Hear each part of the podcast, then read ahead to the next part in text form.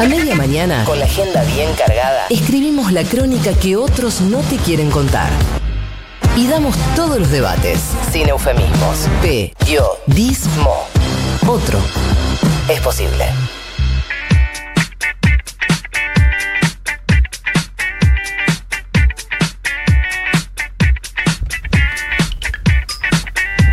Son las 11 de la mañana en la República Argentina. La temperatura en la ciudad de Salta, por ejemplo, es de 12 grados en este momento. Linda mañana en Salta.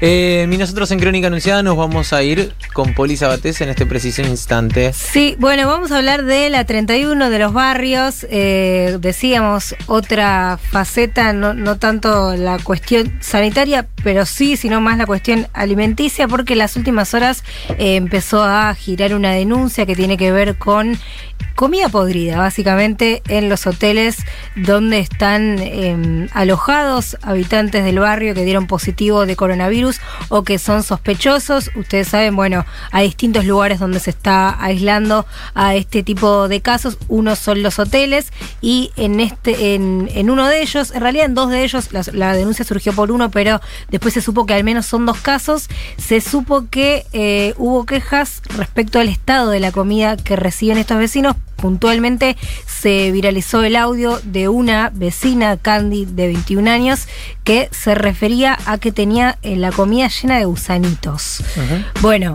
empezó a circular este audio, por supuesto empezaron las especulaciones sobre qué está pasando con esta cuestión y empezaron a hablar distintos referentes y referentes del barrio a confirmar que esto efectivamente es así. Nosotros hablamos con una, la vamos a escuchar ahora, ella es Mónica Santino. A Mónica posiblemente la conozcamos todos primero por su gran trabajo como entrenadora en la nuestra, el equipo de fútbol femenino del barrio, pero además ella se convirtió con los años en una referente barrial eh, tremenda porque realmente está haciendo muchísimas otras tareas, además del de la propia gran labor de entrenadora con, con, un proyecto tan inclusivo como el suyo. Bueno, y Mónica nos contaba, nos confirmaba eh, para Crónica Anunciada esta información y eh, nos decía esto que vamos a escuchar ahora. A ver una compañera que entrenó algún tiempo con nosotras en la nuestra fútbol feminista, aislada en un hotel, como tantas otras personas del barrio. Su comida estaba en pésimo estado, eran unos fideos eh, con gusanos, eh, servidos en cualquier horario, eh, a destiempo, mal, una cantidad de horas donde las personas están envueltas en una incertidumbre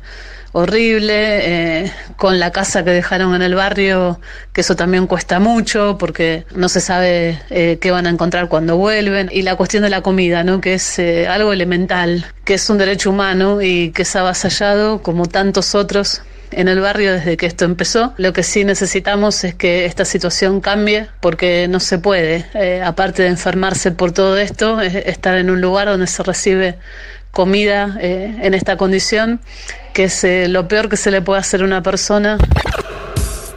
Bueno, ahí estaba entonces Mónica Santina, entrenadora de la nuestra y además referenta barrial, contando eh, estos casos. Puntualmente ella se refería al caso de una joven de 21 años, la mencionábamos recién, que se encuentra en el Gran, Gran Hotel en Tucumán 570, pero también eh, se supo de un caso en el hotel de Avenida Perón al 1100. Eh, bueno, eh, son apenas los casos que se empiezan a conocer, pero se estima que puede haber pasado en más oportunidades porque, digamos, hay una repartija de la comida para varios de los hoteles donde están alojados. Eh, es muy preocupante esta situación. Estamos hablando, como decía antes, de un desprecio ya absoluto con la vida humana y que, quiero plantear esto, lo hablábamos recién con, con Leandro Raduoso fuera del aire, cómo todo está relacionado con todo. Hablábamos estas últimas semanas del voluntariado, ese falso voluntariado donde están obligados los trabajadores de la ciudad a hacer este tipo de tareas. Bueno, eh, y ahora vamos a escuchar a, a Candy, la chica a la que le pasó esto, cómo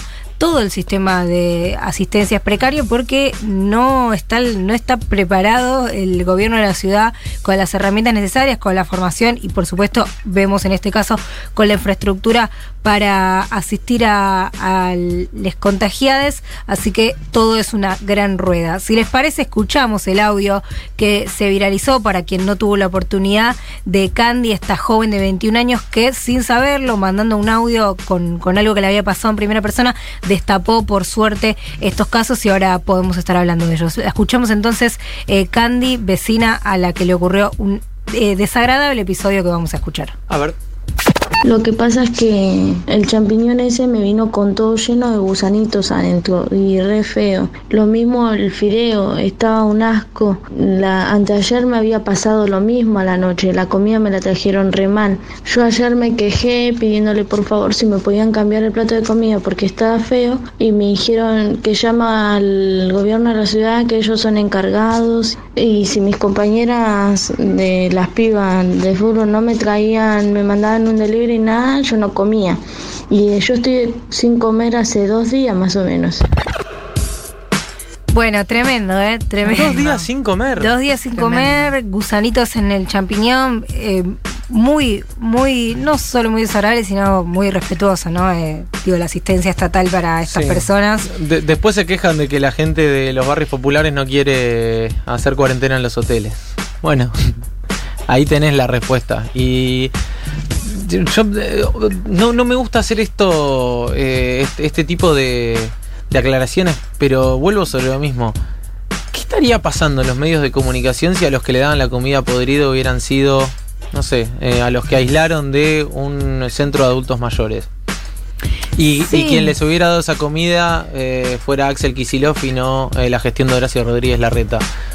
Eh, yo, yo sé que es, muy reiterativo todo el tiempo, es, debe ser, es muy fastidioso eh, hacer este, este ejercicio constantemente, pero la verdad es que es increíble que no salga a ningún lado todas estas cosas. No, y además, digo, la cantidad de casos eh, que se repiten. Nosotros venimos siguiendo varias cuestiones que están sucediendo en la ciudad de Buenos Aires. Y ayer comentábamos, por ejemplo, eh, la muerte de una persona que estaba en situación de calle. Hoy estamos hablando de que no les, que le dan los alimentos con gusanos. También lo que pasa cuando entregan la comida en los comedores. Entonces, digo, siempre se repite el mismo factor y obviamente la importancia de tu entorno, de la gente, de tus amigos, del vecino, de las organizaciones, que son las que están cuando tiene que estar el Estado. Totalmente, eso, eso quería decir para cerrar, las organizaciones sociales están teniendo un rol fundamental en todo lo que tiene que ver con la asistencia a barrios vulnerados. No solo, bueno, la, escuchábamos el caso de la nuestra con, con Mónica, que están además haciendo un trabajo de asistencia permanente, están juntando artículos de limpieza, ropa, comida. Eh, dicho sea de paso, pueden entrar a las redes sociales de la Bien. nuestra, la nuestra fútbol feminista para aportar ahí, pero en general las organizaciones sociales. No lo comentamos acá, pero también muy importante de esta semana, la Asociación Civil Compromiso Ciudadano por la Justicia Social que consiguió, pidió y obtuvo por medida cautelar que se obliga al gobierno de la Ciudad de Buenos Aires en un plazo de cinco días a entregar computadoras portátiles eh, y tablets a cada niña de escuela de gestión pública o de gestión privada eh, con cuota cero o que se encuentre en estado de, de vulnerabilidad. Y también esta misma asociación civil que consiguió eh, que se obliga al gobierno de la ciudad en el plazo de cinco días a la instalación de wifi gratis en la totalidad de las villas. Bueno, son pequeñas, grandes, pequeñas, enormes conquistas que las organizaciones sociales y las organizaciones de la sociedad civil van consiguiendo en esos lugares en donde el Estado está ausente o, no puede por incapacidad de lo que sea llegar. Bueno, ahí están, ahí están estas compañeras y compañeros. Sí, mucho orgullo eh, que, existan este tipo de, red- de redes sociales, digamos, de, de contención.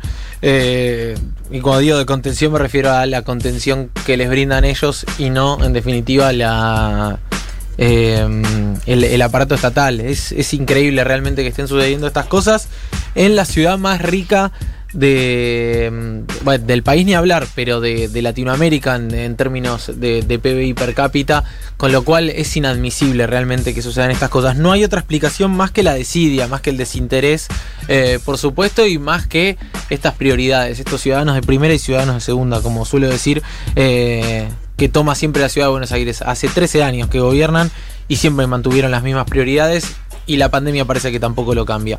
Poli, gracias como siempre por la información. Nosotros seguimos haciendo Crónica Anunciada en Futurock.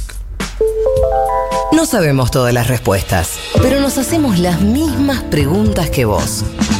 Crónica Anunciada, una búsqueda colectiva para la realidad que nos atraviesa.